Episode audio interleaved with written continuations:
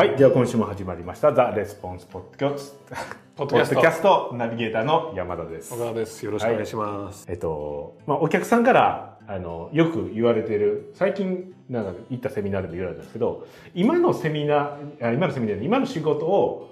ずっとしてても、なんかちょっとダメな気がするから、なんか新しいことをやりたいとか、社長さんであれば、こう、今のビジネスやってても、あの、なんですかね、こうずっとやれる気がしないから、なんか新しいことやりたいみたいな方が来ておられて、まあ、その方はセルスライティングを学んでおられてっていうところだったんですけど、まあ、なんか新規事業とか、まあ、起業したいという方が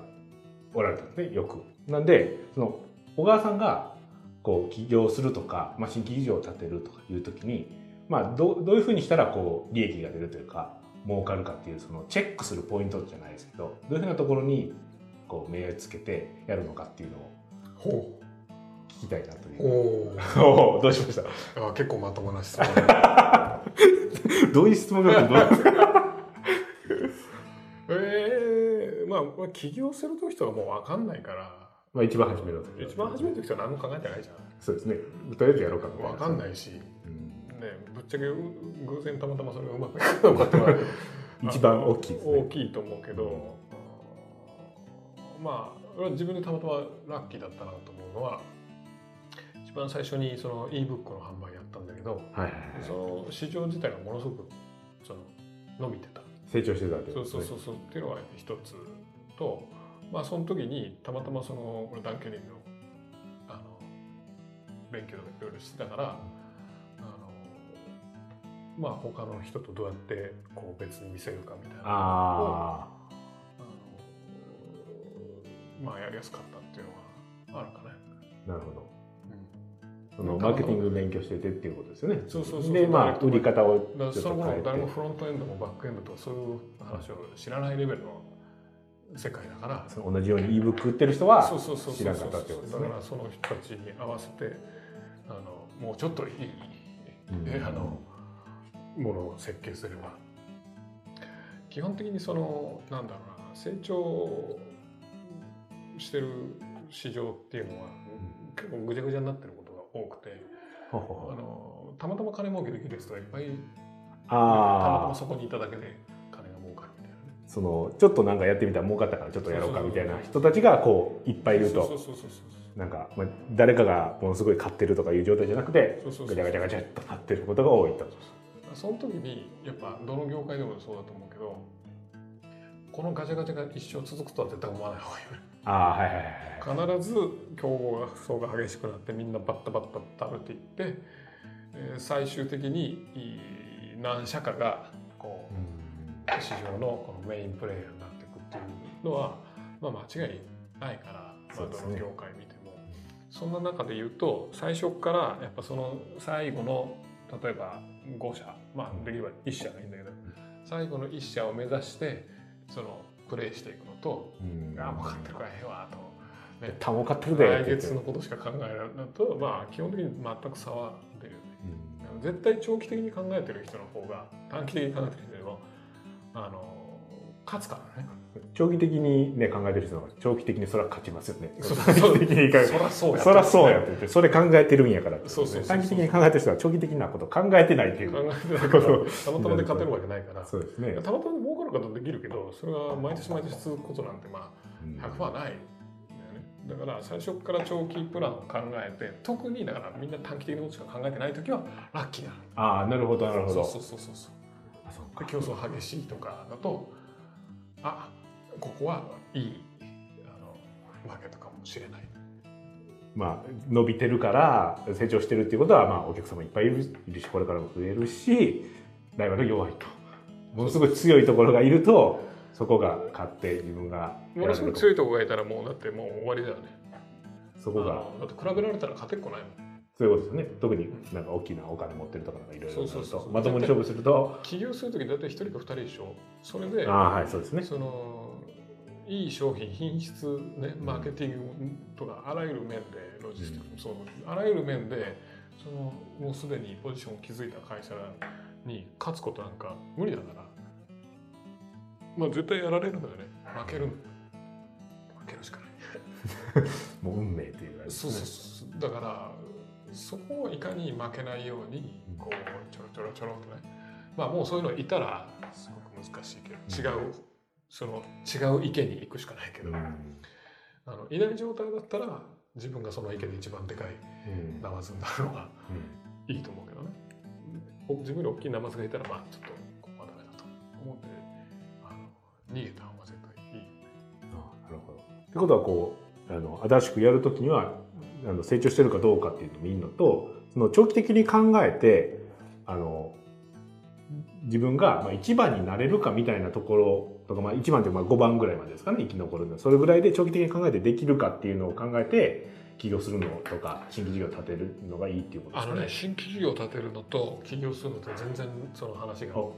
実は別の話でいいですね。そう。はい。起業するっていうのは成功体験ゼロ。はい。状況でしょ新規事業っていうのはもう成功体験があるところ。だから成新規事業をやるときは大事なのはいかに既存事業との共通点をたくさん見つけるかっていうの要はなんだろう例えばそのうちがそのオンライン教育とかでまあ成功しましたと。なんじゃあ飲食店やろうっつったらこれ全然そのさ全く共通点がない。全く共通点ないじゃん。だけどいや俺はマーケティングができるから何でもできるんだって飲食店やってうまくいくわけがないの。なるほど。なんでかっていうともう何もかも違う料理はできひんしそうそうなってくるわけですね。マーケティングがたとえうまかったとしても。そもそも仕入れもでき どこで買うんやみたいな。そうそうそうそう。だからでそういう仕事があの好きか嫌いかっていうのもすごく大事で、要は既存事業があるっていうのは既存事業でそのそれなりに業績上げたっていうことはある種の強みがその自分自社の中にあるんだけどそれを他の分野でも活かせるってなめて考えないことだよね。うん。そのマーケティングやったらマーケティングやってたらどの分野でも成功できるぜって言ってこうガンガン行ったりするんじゃなくてもっとこう自分の強みがまあ例えばオンラインで何かやってるっていうことであったら違う分野のオンラインのやつをやろうかとかちょっとずらしてやるとか。ちょっとだけずらすっていうのがやっぱすごくポイントでできればずらさない方がいい。で自分が新既存事業で成功したっていうのを、まあ、当たり前だと考えない方がいいとてもラッキーなことだからそれを大切にそこから外れないように生きていくことがすごい重要。そこから外れないようにその領域を広げていくっていうのがねあすごいーなるほど。そこから外れて例えばまあうちがおそらく、まあ、今後やって、まあ、大失敗するだろうと思うのは多分ソフトウェアとかね。ソフトウェアとかの、まあ、開発、まあ、経験あるし販売も、まあ、オンラインウェブマーケティングできるかできるだろうって傲慢にも考えてるわけでしょ？なんかでも行きそうなエリアではありまですしょ？よね。こんなんこんなん作ったらいいやんってあるあるじゃん。すでに。アイデアもあるしそうそうそうそう。商品も作れるぞでおと。客さんもここにいるしみたいなね。これであまあ絶対うまくいくっていう普通は思うかもしれないけどとはいえソフトウェアビジネスにはソフトウェアビジネス特有の何かがうんあるからわからそれが分かんない。ままやって成功するうん見込みはまあない。だからうちの事業からソフトウェアうちはそのオンラインでそのあの教材とかあの e ラーニングみたいなの売ってるわけだけどそれを売るのとソフトウェアのってまあまあものすごく近いっちゃ近いけども、こんだけ近かったとしても慎重になってやるべき。であと一番その俺めっちゃ勧められたのはあの、まあ、前から昔からだけどロイスに B2B やりなさい。ああはいはいはい。そのうちはそのセミナーとか売ってるわけじゃんだからそれをお企業に売ろう完全にこう50人の人に対してもう企業の研修とかも完全にやるとかそういうことですね。だから B2B にそういうマーケットに行ったらそっちのマーケットはめちゃくちゃ単価も高いしリピートもするしすごくいいよね。だからそれを考えてみたらどうやって。もう俺多分ね1年以上言われたよ。あそうなんですか。でもそれでもやらなかったんですね。それでもやっぱすっげえ迷って。なんかもうもうものすごい近いようなニュアンスももしますよね。近いような気がするじゃん、うんだけど根本的にやっぱ違うところがあるしやっぱ経験値がある人間全くいないしそういう業界でねこうやってたとかでもいないですよね。だからそれだったら既存事業やった方が全然どんどん伸ばしていったそうそう方が。そうそういいしやっぱそういうちょっとでもわからないところに出だすのってすごいハイリスクなんだよね。だからそれ失敗してもいいだけのお金が準備できてやる分にはいいかもしれないけども調子に乗ってやったらいけるいけるみたいな感じでいくとそうそうそうそう。あれみたいな感じになった時にはもう手遅れみたいなことになりかねないってことですね。でしばらくしてから俺ジェフリー・ムーアが誰かの本読んでたらあの全然別の話だったんだけどビジネスモデルにイノベーションどうやって起こすかみたいな話で。でイノベーションにはまあいろんな13のタイプがあるんですよなんかタイプがあるんだけどもあの複雑なコンプレックスな言葉忘れたけどコンプレックス型のビジネスとマスプロダクション型のビジネスではうん。全く違うからイノベーションの種類も変わりますみたいなことが出てたのね。おコンプレックス型っていうのは要はそのお客さんによってその商品をカスタマイズしなきゃいけないようなあのもので、まあ、B2B だよね要は。例えば自宅開発とかそうじゃん。相手によって開発するのも違うから。でマスプロダクションっていうのはなんかこういうプロダクトをコピーで作っていくっていうね。ちょっとずつ安く買ってもらってっていう。こういうまあ全部コロナもそうだけど。ダーッと同じ商品を作ってそれをわーって売るっていうのはマスプロダクション。でその時にあの改めて思ったらあうちはマスプロダクション型だなと危ない B2B やんなくてよかった。これは死んでたんじゃないかことれはそれそこでいくとものすごい遠いよって書いてあるわけですよね。遠いっていうか違う。全然別物やから。別物やからその改善の仕方も全然違うと。運営の仕方も全然違うと。必要とされる人材も全然違うと。まあまああの忘れたけど、まあ、全く違う。だって最初に2つ分けるのがそれとそれなんだよ。なるほど。おいおいみたいな話一番違うみたいな感じそうそうそうそう一番男と女みたいな話危ない危な。近いと思ったら一番遠いとこやったんですよね。ちょっとお客さん変えるだけっていうのがもう死の死の死の死の谷が距離やったんですそこがね。なるほど。これ聞いてる人とか多分ねその多いと思うねそういう、まあ、うちと似たようなビジネスしてる人とか、その B2B に行きたいっていうちょっと変えればいけるんじゃない？ですか。気をつけた方がいいなるほど。非常に要注意ですなるほど。違うから今成功してるんだそれ絶対伸ばした方がいいしなんでそれが成功したのかっていうのもちゃんと考えた方がいいそれでいくとまあ新しいところに行ってしまってなんかこう全然違うやり方をしないと成功しないっていうことになったとするじゃないですか。うまくいくパターン。そしたらこっちのもともとうまくいってる時のこのやり方みたいなのが邪魔になるっていうパターンもあるかもしれないです。ね絶対そうですよね。起業した人やったらまあフレッシュな感じでやれるけど。やっぱある程度成功体験を積んでたらその成功体験が正しいって絶対思うじゃん。思いますよね。あれをこっちでも使ったらそうそう。でセールスセーター書けばいいんだと思うじゃん。セールスセーターなんかいるねえと、ね、人事部とのコネクションだみたいなもう話になる。飲みに行けみたいな。そうそう。いう話そういう話かもしれないじゃん。かもしれないです。ねわからないですけれども。なるほど、だからその成功体験自体も邪魔になるし今まで全部いいと思ってたのはここっちは全部ダメになる可能性があるからまああのまあなめないことだよね。ね。簡単に考えると痛い。少しでも成功したんだったらそれをいかに膨らますことかっていうのがすごく大事なことだと思なるほど。う新規のこととかね楽しいから新しいチャレンジって、うんそう楽しいからやりたいのはよくわかるけどあの非常に、えーリスキーだよね。ということですね。ということはもう企業とまあ新規事業をやるときはもう全然違うと。べ別物で、まあ、起業するときはまあ本当に市場成功してるかと、まあ、長期的に考えてあの自分が1位になれるかとかやっていけるかっていうところ。まあね、俺企業はね、いろいろそのビジネス的な側面で、そのこういう判断基準みたいなのはあるけど、あると思うんだけど、まあ極論は、まあ好きか嫌いかっていうのはね、自分ができそう頑張ってできるかっていう。要は、まあ自己啓発みたいな内容になっちゃうけど、うんまあ好きな仕事で生きていくっていうのは、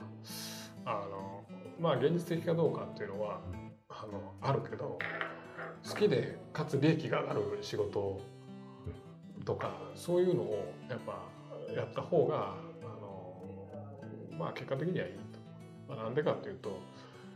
いかに続けることかっていうのがうんすごく大事なその嫌いなことって5年10年続けることってできないじゃん。むちゃくちゃ苦しいですね。めちゃくちゃ苦しいっていうかもううつうつになるだけど好きなことだったらまあ延々続けることができるから、正味続けてたらあの いつかうまくいくとか言ったらね月並みだけど、うん。なんだろうな。もちろんいいつまでたってもうまくいかないのはあるよ、うん。それは多分頭使ってないからだと思うんだけどその価値ある仕事でうんそれを同じことを続けてたらダメだけどそれをどうやってその要はお客さんのニーズとこっちがまあやりたいとか、まあ、商品とかそういったそのニーズをちゃんとこの調べていかにこれをこう共通点をねこう近づけていくかっていうことをやっていけばまあトライアンドエラーで試行錯誤していくわけだけどそしたらまあいつかはまバあチンとね。そうそうそうそううまくいく時はまあ来るわけよね。ある程度ラッキーという要素もありながらもずっとやってたら多分あると。だからそれをこっちをお客さんのそのニーズをなして独善的に自分のね好きなことで生きていきたいんですよ。そんなんは通用しないけど、それも価値提供しないって宣言してるよそうそうそうそう。う自分の好きな仕事とか自分が苦じゃない仕事要はやってて充実感感じるような仕事でいかにお客さんのあニーズを満たすかとか、その困ってる問題を解決するかっていうことを考えていけばいつかそうマッチすると。例えば俺なんかはその、えー人前で喋るの苦手だけど書くのはうん。その、まあ、好きだし得意だからこれ延々やってても疲れないよね。まあ肉体は疲れるけど気持ちは疲れない、はい。シャーみたいな終わった後に。よっしゃ気持ちよく風呂入って寝るぞみそうそうそうたいな感じですねところが俺その公演とかやるともう終わった後もう咳込んでるもう公演してる時かちょっとちょっと熱ちょっと熱出るみたいな。半分死人になって。るそうですね。もうやってる時から咳込んでるっていうあれですからね。だから講演家になるっていうのは俺にとってももう死ぬような。こ れこれ続けんの？みたいな。ねその死の状態をずっとやるってことですよねあこうやってる。とそうそう好きな商品とか嫌いな商品とかあると思うけど。はいはいはいそれはあります例えばね俺はそういうこういうコンテンツ大好きなんだけどあとあとこういうあのテクノロジーも大好き。だけどそうだね。なんだろうね。コモディティとか大嫌いだからシャンプーとかそういうのをあ延々売り続けるっていうのはもう苦痛でしかない、まあ、それでどんだけハッピーになる人がいたとしても、あ、うんでは。俺はもうこれはダメだと思うみたいな感じですもんね。それは革新的ななんかテクノロジー使ってそうそうそうそう。できましたみたいなのが楽しいし気持ちいい。だからそこと、まあ、ユーザーのその問題をどうやって、まあ、結局問題解決なんですそういうその自分のそのなんとかな趣味趣向というかそういうのもすごく大事だと。そうですね。まあ、山さんとかやってると分かると思うけどやっぱビジネスって試行錯誤の繰り返しで、まあ、新規事業だけにかとか企業だけに限らずあの要は新規のプロジェクトも新しい商品のリリースとかもうん。何でもそうだけど新しい一つの商品を売るのももうずーっと失敗を繰り返してうまくいけへんなうまくいけんなっていうのを改善してある一つでボーンってうまくいく。そうですね。まあ、そこの要は企業で成功するかどうかってそのポーンっていくまでのこの期間金が持つか持たないかだけの話だからそのややっていけるかというそうそうそうそう。別に続けられるんやったら別にずっといけますからね。金が持たなければあも持ってればずーっとやって、まあ、いつかポンと来る日が来る絶対それはユーザーのニーズとか問題をねあれちゃんとこあれしてうトライアンドエラーしてるわけですね。だけどまあ現実問題としてねその金がかかるからあのこのピュンっていく前にバタンってキャッシュアウトしてしまうっていうケースが、まあ多いと思うんだよだからいかにこうキャッシュを使わないかというのがすごい大事。だ特に企業の時はってことですね。そうそうそのポンと行くまではそう特にってことですねまああの結構あんまりそういう好きな仕事をして